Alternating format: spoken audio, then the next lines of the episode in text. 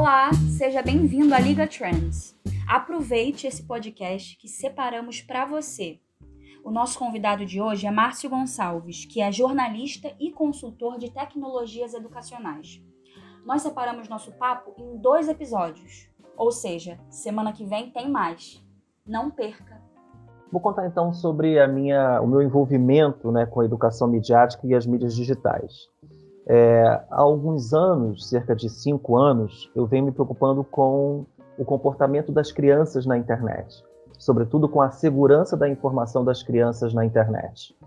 E aí eu, como jornalista e professor, começo a participar de eventos, a escrever sobre o assunto, é, e isso começa a me despertar é, para o interesse de pesquisa. Pois bem, depois de pesquisar, de participar de eventos, de ler sobre isso, me chega uma oportunidade de atuar em uma escola como professor de mídias digitais. Então vocês imaginam que um professor que está na academia, né, na universidade há cerca de 15 anos, é, surge uma vaga para trabalhar com crianças em uma escola. E a vaga, ela descrevia justamente o que eu sou, ou seja, é uma pessoa que gosta de mídias digitais, um jornalista, um professor, mas que não tem pedagogia, não é graduado em pedagogia. E à época eu nem tinha licenciatura. Digo à época porque hoje eu tenho, e vou explicar depois o porquê. Muito bem, eu vou concorrer a essa vaga de emprego que não pedia pedagogia, não pedia nada do que um professor de escola deve ter, né, como títulos, por exemplo, licenciatura é, ou pedagogia, e eu passo nessa seleção e começo a dar aula para crianças, crianças do Fundamental 1, com sete aninhos de idade, a partir dos sete aninhos. E aí eu começo a perceber que nessa escola há uma, um envolvimento e um movimento de pensar mídia e educação. Então, eu me pego em 2018 exercendo uma função de professor de mídias digitais do Fundamental 1, do Fundamental 2, trabalhando com mídia e educação e tecnologia.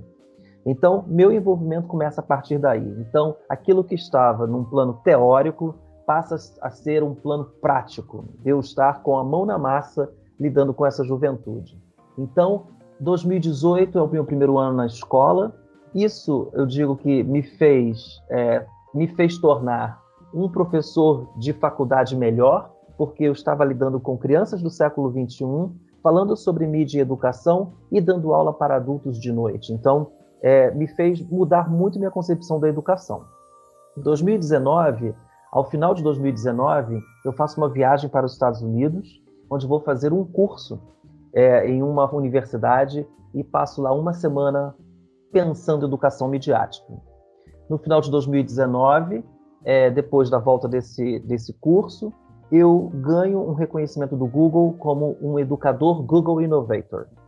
E aí tudo começa a se abrir, porque eu sou um professor de escola, de faculdade, pesquisando sobre esse assunto, é, praticando isso com as crianças, e então eu me vejo como um facilitador da educação midiática.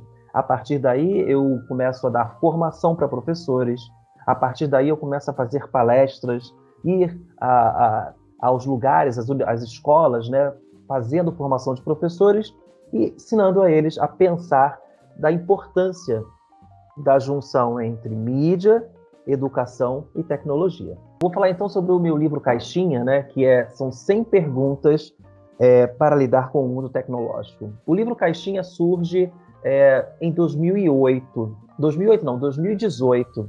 Em 2018, é, eu começo a me preocupar com o seguinte: será que as pessoas sabem lidar com o mundo tecnológico?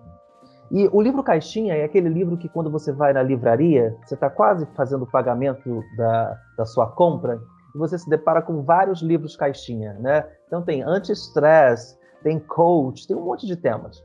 E eu olhei para eu olhava para aqueles livros caixinhas e achava interessante, porque as minhas aulas eu, eu usava alguns daqueles livros das minhas aulas, né? Eu, eu sou um professor de tecnologia, mas eu uso muitos recursos analógicos para poder ensinar. Então, eu acho que as cartas ajudam muito nesse esquema de você ajudar as pessoas a pensar em tecnologia.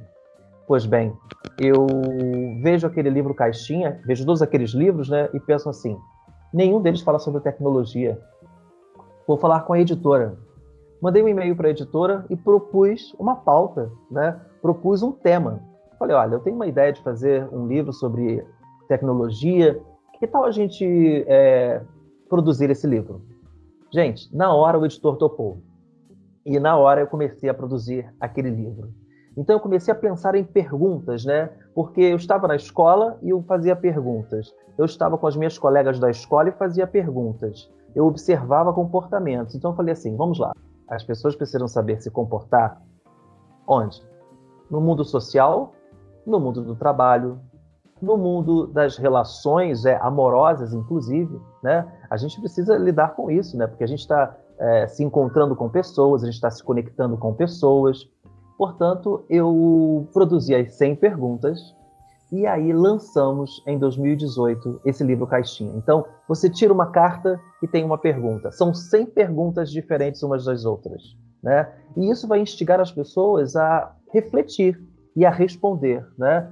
Então, é sobre segurança da informação, é sobre é, comportamento, sobre vazamento de dados. E hoje, faz muito sentido, e eu acho que vai fazer sentido para muitos mais anos né, à frente, porque nós precisamos saber lidar com esse mundo tecnológico.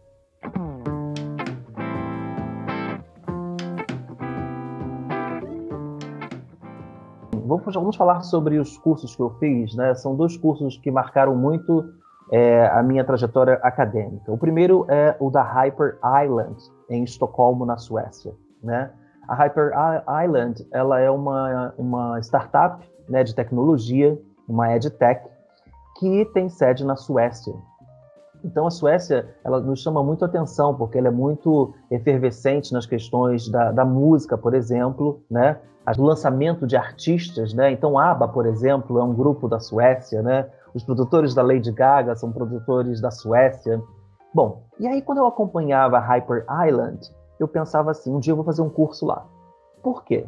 Porque a Hyper Island, ela tem aquela coisa que muitas empresas estão buscando, né? Inovação, assuntos modernos. E eu pensei, vou fazer um curso lá, por quê? Eu preciso saber é, o, que, o que, esse mundo está pensando, né? Eu preciso é, buscar a inovação para trazer para a sala de aula. E eu sempre fui um professor inquieto nesse sentido, né? É, participar de congressos, participar de eventos, escrever. Pois bem, aproveito minhas férias de fevereiro, porque professor tem férias em fevereiro ou em julho, né? Momentos mais caros, mas fui eu lá para Estocolmo, na Suécia. Eu acho que isso foi uma decisão muito acertada na minha vida. Por quê? Porque lá eu aprendi uma coisa que me fez mudar o meu mindset, né? a minha mentalidade. Por quê? Lá me disseram o seguinte: esqueça o digital e pense em redes. Essa expressão me fez pensar no seguinte: se eu esquecer o digital, é, em que sentido? O digital, se não tiver luz, né? Como é que o digital vai viver? Bom, se não tiver luz, eu preciso pensar nas redes e nos contatos que eu tenho. Então, a todos os nossos ouvintes aqui do podcast, a gente está é, se conectando, né? Então, se eu falo o meu nome, se você busca meu perfil em rede social, a gente vai manter conexões. E essas conexões, elas não devem ficar apenas no digital, elas devem ficar nas redes, nas redes de contato, o que em outros contextos pode ser chamado de networking, né? De amizade, de contatos. Então, vejam bem, por que eu deveria esquecer o digital e investir em redes? Porque somos humanos e se somos humanos, gostamos de pessoas. E se precisamos nos conectar para arrumar um emprego, para arrumar um, um, um, relacionamento amoroso, para fazer amizade, né? Por mais que a gente não saiba mais o telefone de cor de um amigo, a gente precisa saber pelo menos onde ele mora, porque aí a gente vai visitá-lo. Então tudo isso mudou a minha concepção de digital, porque o, para o professor, se não tiver internet, se não tiver luz, a aula ainda pode continuar. Então, aquilo foi muito, foi, foi uma, uma transformação digital. E eu fui para lá no momento em que ainda não se falava em transformação digital, né? Que é uma expressão hoje talvez é, com popularidade no meio acadêmico e no meio empresarial. Pois bem, então eu volto para o Brasil já com essa questão, né? Uau, vamos investir em redes. Depois eu fui para os Estados Unidos, na Universidade de Rhode Island, é, fazer um curso sobre formação de educação midiática. Né? A ideia era, pelo Instituto Palavra Aberta, em São Paulo, eu fui convidado, junto com mais 10 outros professores, a compor um grupo de brasileiros que faria a primeira turma de é, educadores midiáticos, né? uma formação de facilitadores em educação midiática. Isso também muda completamente a minha visão sobre o meu papel como educador na escola e na universidade, porque é, educação e mídia não é novo. Tinha outros nomes, como, por exemplo, educomunicação, né? alfabetização midiática, letramento digital. Então, o termo educação midiática, ele é, ele é irmão, eu acho que não seria nem primo, mas ele é irmão de todos esses conceitos. E aí, a gente passa numa imersão né, com 100 educadores é, norte-americanos e brasileiros, né? E o nosso time representou muito bem o Brasil. Sabe por quê? Porque nós estamos num país em que o brasileiro precisa ter alfabetização midiática, letramento digital. Né? Então, quando a gente volta para o Brasil, a gente começa a circular em escolas promovendo oficinas e formação de multiplicadores em educação midiática. Então, em um momento em que podíamos circular com tranquilidade nas escolas, já formamos diversos professores de escolas públicas, de universidades, e nesse momento a gente já formou cerca de 1.500 educadores por meio de educação online. Então, a gente já, eu né, sou facilitador e agora eu trabalho multiplicando. Então agora eu formo multiplicadores da educação midiática. Então são dois momentos em que marcam é, que marcam muito a minha trajetória acadêmica, porque é, não que eu precisasse ir para fora. Acho que também vale vale refletir sobre o seguinte: se eu tive a chance de ir para fora, fez com isso fez com que eu voltasse para o Brasil e pensasse no seguinte: aqui já fazemos coisas incríveis. Então, não é uma síndrome de, de, do impostor, não. A gente aqui já faz coisas incríveis, a gente tem que valorizar isso. E quando a gente chega lá, a gente fala assim: peraí, no Brasil a gente já faz, a gente já investe em metodologias ativas, a gente já investe em digital, em tecnologia, porém a gente precisa é, popularizar mais isso. Em alguns momentos eu acho que fica muito nichado em pequenos grupos, então, a gente precisa popularizar para a escola pública, para a universidade particular, para a universidade federal, estadual, e assim disseminar o conceito.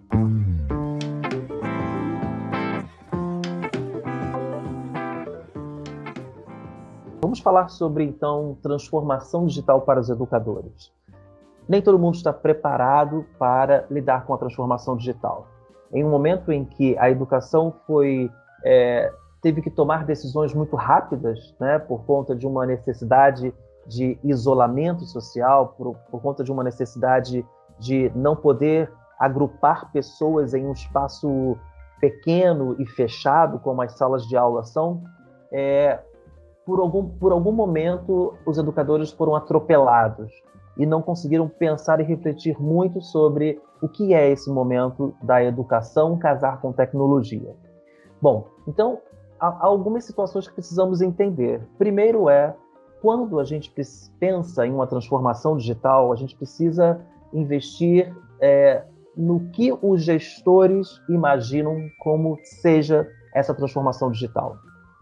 Não estou falando de uma decisão que tenha que vir de cima para baixo, o que a linguagem administrativa gosta de chamar de top-down, né? de cima para baixo.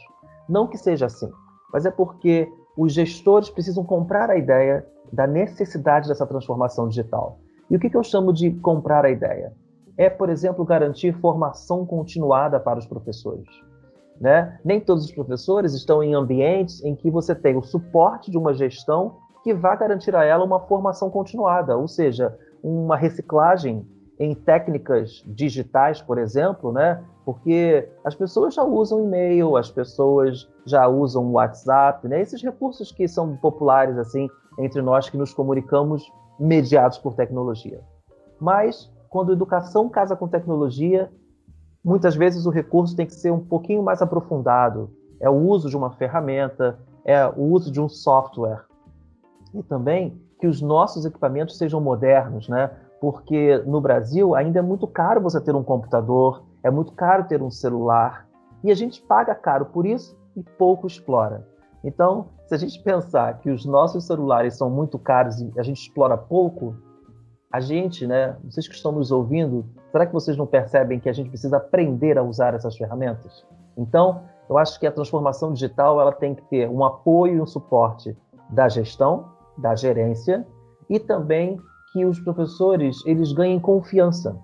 E também acreditem no seguinte: os professores não precisam mais ser os donos da verdade. Eles podem aprender também com os estudantes. Então, nesse momento, a gente tem estudantes que também dominam técnicas, professores que estão dominando e aprendendo cada vez mais técnicas e uma direção, uma gestão que apoia tudo isso. Então, me parece que o casamento da transformação digital tem que chegar nesse sentido, né? Todo mundo se entendendo, todo mundo se apoiando, professor confiante, porque caso contrário, tudo fica ao contrário mesmo, ou seja, o professor fica com muita fadiga, ele fica cansado, ele não dá conta, né? É sempre uma cobrança de, de, de, de fazer coisas novas. Então, com muita calma, acho que a gente vai conseguir, né? Então, eu costumo dizer que tecnologia boa é aquela tecnologia que você sabe utilizar. Então, se você domina uma ferramenta, invista nessa ferramenta e ela vai te ajudar a essa transformação. Eu também lembro que é, quando a gente fala de mentalidade, né, usando essa expressão em inglês, mindset, é para perceber isso tudo, porque a gente precisa perceber o que vai acontecer nos próximos anos. Quais metodologias precisaremos utilizar? Quais os recursos? Será que a escola vai ser híbrida? Será que a universidade também vai ter um ensino híbrido? Né? Será que eu vou ter pessoas dentro do espaço clássico, mas também vou ter pessoas no espaço virtual e digital, porque a gente de repente pode ter dado um gostinho, né? Colocado o doce na boca da criança e falado para ela: agora a gente vai tirar, tá? A gente vai voltar com a gente como era antes. Será que tem que ser assim? Ué, por quê? Esse modelo então a gente já bate o martelo dizendo que não funciona? Não, acho que funciona.